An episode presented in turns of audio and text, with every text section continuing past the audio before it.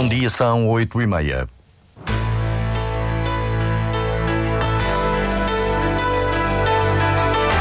Antena 1 Madeira.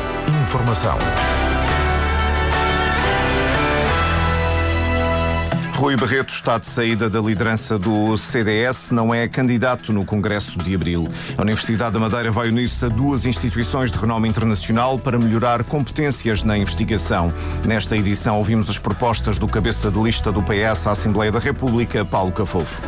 Diário Regional na Antena 1 Madeira, assistência técnica de Filipe Carvalho. A edição é de Paulo Santos.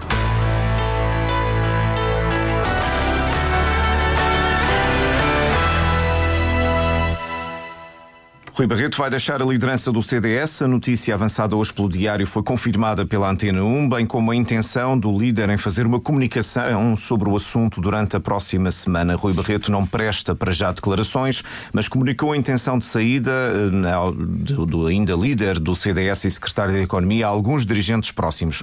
Luís Miguel Rosa, um dos dirigentes a quem Barreto comunicou a intenção de sair, disse esta manhã à Antena 1 que é o fim de um ciclo.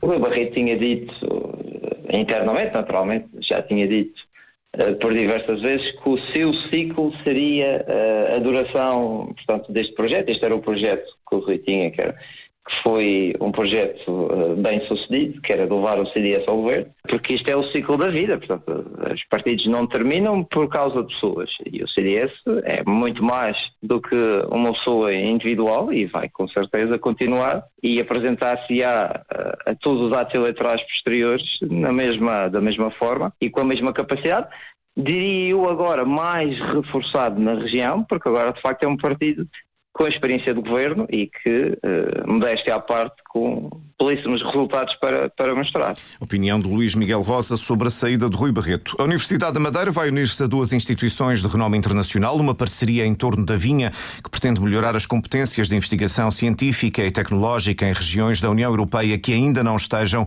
num nível de inovação muito elevado. É um projeto integrado no Isoplexis, o Centro de Agricultura Sustentável e Tecnologia Agroalimentar. Patrícia Casaca. Foi aprovado no final do mês passado e tem por base melhorar competências ao nível do estudo da vinha. O Isoplexis, o Centro de Agricultura Sustentável e Tecnologia Agroalimentar, conta para isso com o apoio de duas instituições de excelência que servem de tutores em áreas específicas. Um dos grupos é o Conselho de Investigação Espanhol, sediado em eh, Sevilha. Miguel Carvalho, coordenador do centro, explica como pode este grupo ajudar no projeto.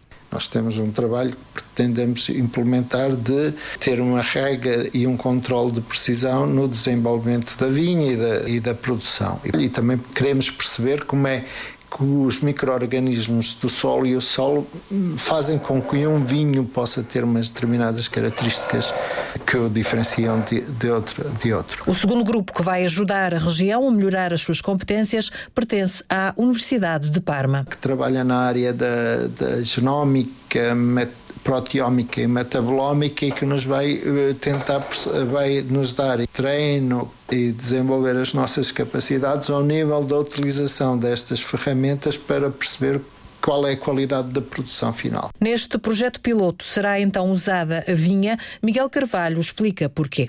Como já temos um conjunto de informação bastante grande, nós agora queremos aprofundar e atingir eh, dados mais e conhecimentos mais relevantes. E, portanto, como nós temos dois parceiros com os quais nós cooperamos habitualmente, que é a Quinta das Vinhas e agora, mais recentemente, também com a Madeira Wine Company, era para nós importante eh, a vinha como um modelo. O modelo aprendido pelos investigadores e técnicos locais será depois replicado, por exemplo, na produção da maçã e de outras produções consideradas importantes para a região. O projeto, financiado pela União Europeia, vai custar 1 milhão e 400 mil euros para três anos. O trabalho desenvolvido no Isoplexis ou Germobanco, como é mais conhecido, é o tema da edição de hoje do Antena Uma, um programa da jornalista Patrícia Casaca que pode ouvir às quatro e meia da tarde aqui na Antena 1. A leitura do acórdão no caso da queda de uma árvore na freguesia do Monte, no Funchal, que provocou 13 mortos e cerca de 50 eh, feridos em 2017, decorre hoje, estando acusados uma ex-vice-presidente da Câmara e o então responsável pelo Jardins, Idalina Pestrelo e Francisco Andrade estão acusados da prática em autoria material de 13 crimes de homicídio negligente, respondendo também por 20, 24 crimes de ofensa à integridade física por uh, negligência. Chama-se Procivex 24, é o exercício que o Serviço de Proteção Civil vai realizar a 23 de maio, com o objetivo de testar a capacidade de resposta à ocorrência de um eventual tsunami.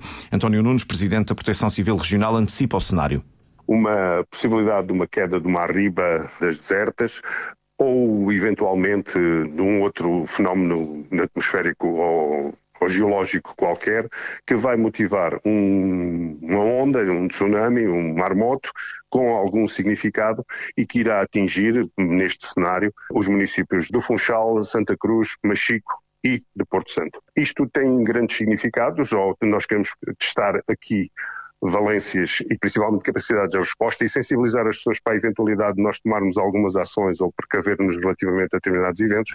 Hoje a Proteção Civil faz 42 anos. A partir de hoje a Marginal da Calheta encerra o trânsito entre a zona do Cais e a Grua de Saltos para o Mar, em causa a intervenção na escarpa sobranceira à Marginal, um compromisso assumido pela autarquia a quando do cancelamento das festas do Conselho devido à queda de pedras, recorda o Presidente Carlos Teles. Nós, nessa altura, dissemos que a partir desse ano íamos eh, fazer vistorias no início de cada ano à escarpa sobranceira à Avenida da Calheta. É isso que nós fizemos este ano com a colaboração dos rocheiros do Governo Regional e, segundo aquilo que nos comunicaram, há ali uma intervenção que tem que ser feita entre a entrada do cais e, e a grua que está lá montada.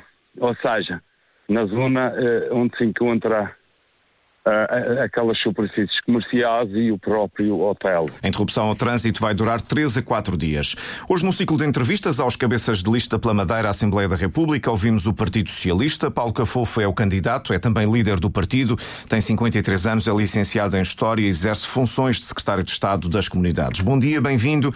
Tendo em conta tudo o que se tem dito, feito, falado e ouvido, Paulo Cafofo vai assumir o lugar uh, de deputado à Assembleia da República. Muito bom dia, Paulo Santos e aos ouvintes da Antena 1, a todos os madeirenses e portantos que nos estão a escutar. Uh, esta minha candidatura à liderança do PS, feita em dezembro uh, do ano passado, estava longe de todos nós, e eu, obviamente incluído, de pensar teríamos um governo da República de missionário, com eleições antecipadas na Assembleia da República e aqui também na Madeira com o, Presidente do Governo Regional com a sua demissão e a provável marcação de eleições uh, também aqui regionais.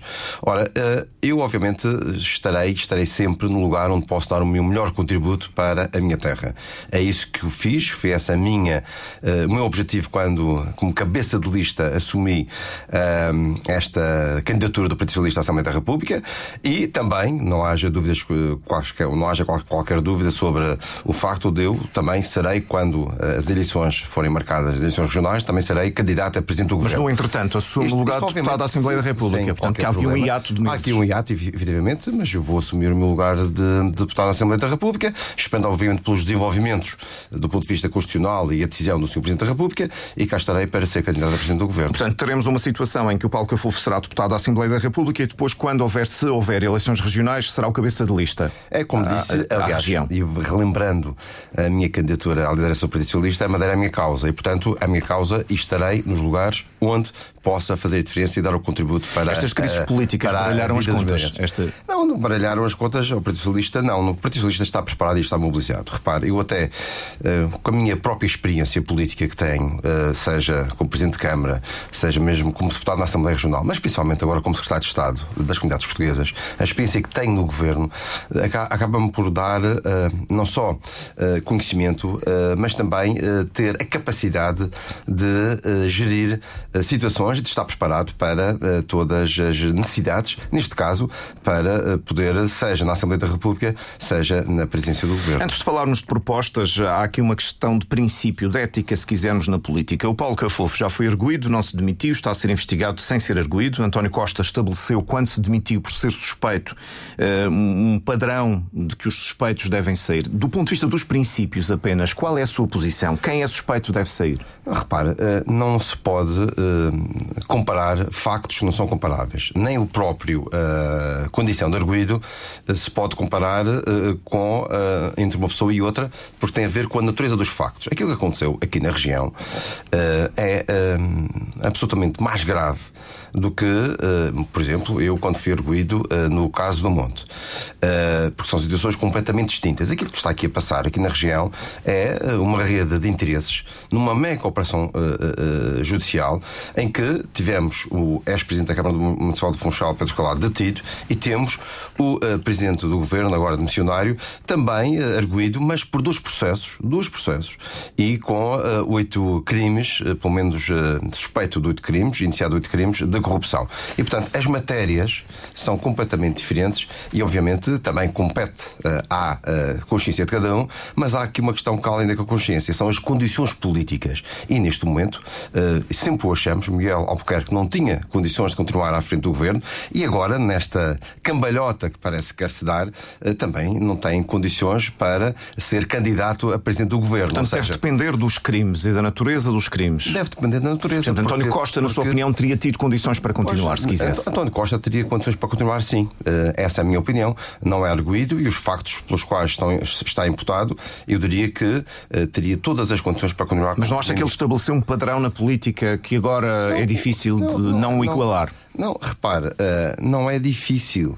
Uh, aquilo que nós temos de ter uh, a noção, e os cidadãos, é a credibilidade de quem está à frente dos cargos públicos e a forma como encara a política. Servir e não servir-se. E isso, para mim, é a bitola que deve ser tida em qualquer circunstância. O discurso do PS, por, pelo facto do Paulo Cafofo ser líder regional e candidato simultaneamente, está contaminado pela crise política?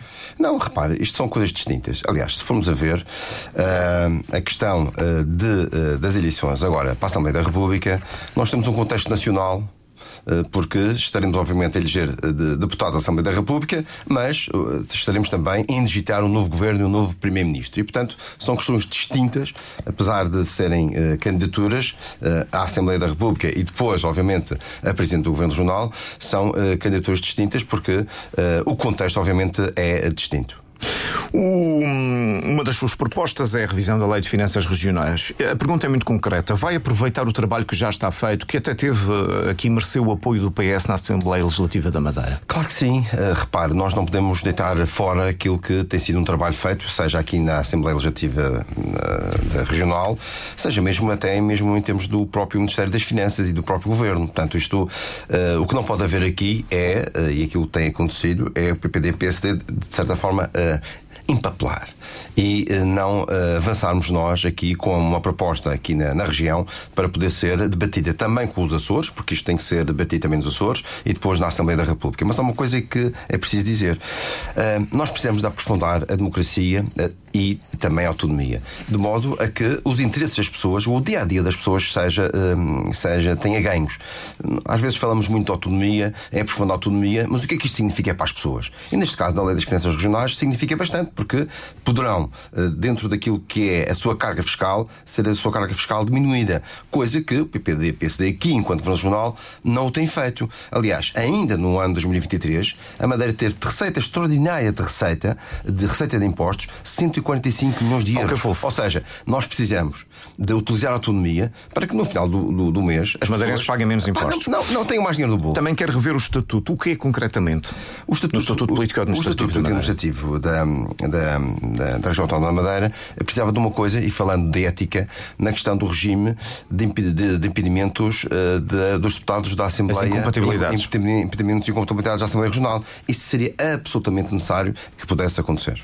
Paulo Cafofo, também uh, há um dossiê que está há muito tempo nas gavetas em São Bento, uh, que é o da mobilidade aérea. Apesar de ter sido aprovada uma medida de, facilitar esse processo, isso nunca mais avante. É, o Partido Socialista defende, uh, e eu sou um acérrimo defensor, que os madeirenses só devem pagar os 89 euros respectivos ao valor fixado da viagem e não o preço total ou o custo total da viagem. e nós precisamos aqui de regulamentar esta, esta, esta lei, mas regulamentar regulamentar com responsabilidade. Eu digo isto porque, uh, se é verdade que as pessoas só deviam pagar os 89 euros e não as centenas de euros que por vezes têm que despender com uma viagem, apesar de depois terem reembolsadas, e quero aqui dizer também que nunca faltou dinheiro para o subsídio social de mobilidade. Ainda no ano passado, o Governo da República investiu ou teve esta despesa de 45 milhões de euros. Mas apesar disso, Mas apesar disso é importante regulamentar. Mas regulamentar com responsabilidade. Porque o pior que nos podia acontecer era estar a resolver um problema e estar a criar um ainda mais grave. Nomeadamente o facto de como companhias como EasyJet e Ryanair terem já afirmado que sairiam da rota uh, da Vai lutar para que o Centro Internacional de Negócios tenha uma prorrogação para a inscrição de novas empresas maior do que um ano, porque estamos nisto de ano a ano há vários anos. Nós precisamos defender uh, o Centro Internacional de Negócios porque é, do ponto de vista estratégico, importante para a região, não só para a criação de emprego, para, mas também para a captação de investimento.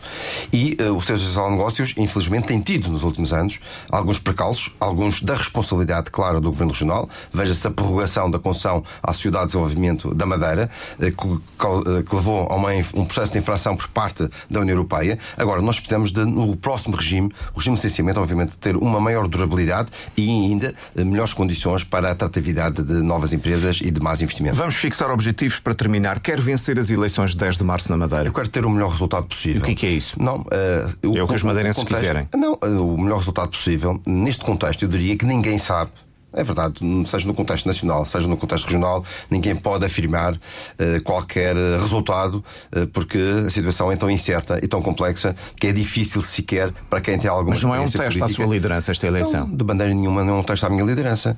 Aconteceu o que aconteceu e eu continuarei como líder do Partido Socialista da Madeira. Até porque há um contexto, como digo, nacional. Nós estaremos a eleger o Primeiro-Ministro através da deputados da Assembleia da República, estaremos a eleger o próximo primeiro-ministro natural do país. que o PS possa isso, perder um deputado isso, dos três que tem, porque isso, isso é o que, que algumas não, sondagens dizem, não, não é? Isso, que, as que de eu já pluralidade nos votos. Já vi sondagens o mais dispares possível, possíveis e, portanto, aquilo que eu quero é uh, defender a Madeira e defender a Madeira é aprofundar a autonomia e fazer com que as pessoas, obviamente, possam, no seu dia a dia, ter ganhos e a autonomia não seja, como tem acontecido com o PPD-PSD, uh, tenha sido uh, um conceito vão. Aliás, veja-se a questão uh, do representante da República, querem que haja um mandatário, veja-se, por exemplo, o facto de nem sequer aprofundarem a lei das finanças regionais, nem sequer usam a lei das finanças regionais, porque podemos estar a pagar menos 30% de impostos e, e, isso não acontece aqui na região. Obrigado, Paulo Cafofo, por ter vindo à Antena 1. Amanhã teremos o cabeça de lista do Chega. Vamos à revista da imprensa, Pedro Filipe Costa. É mais uma consequência do momento político.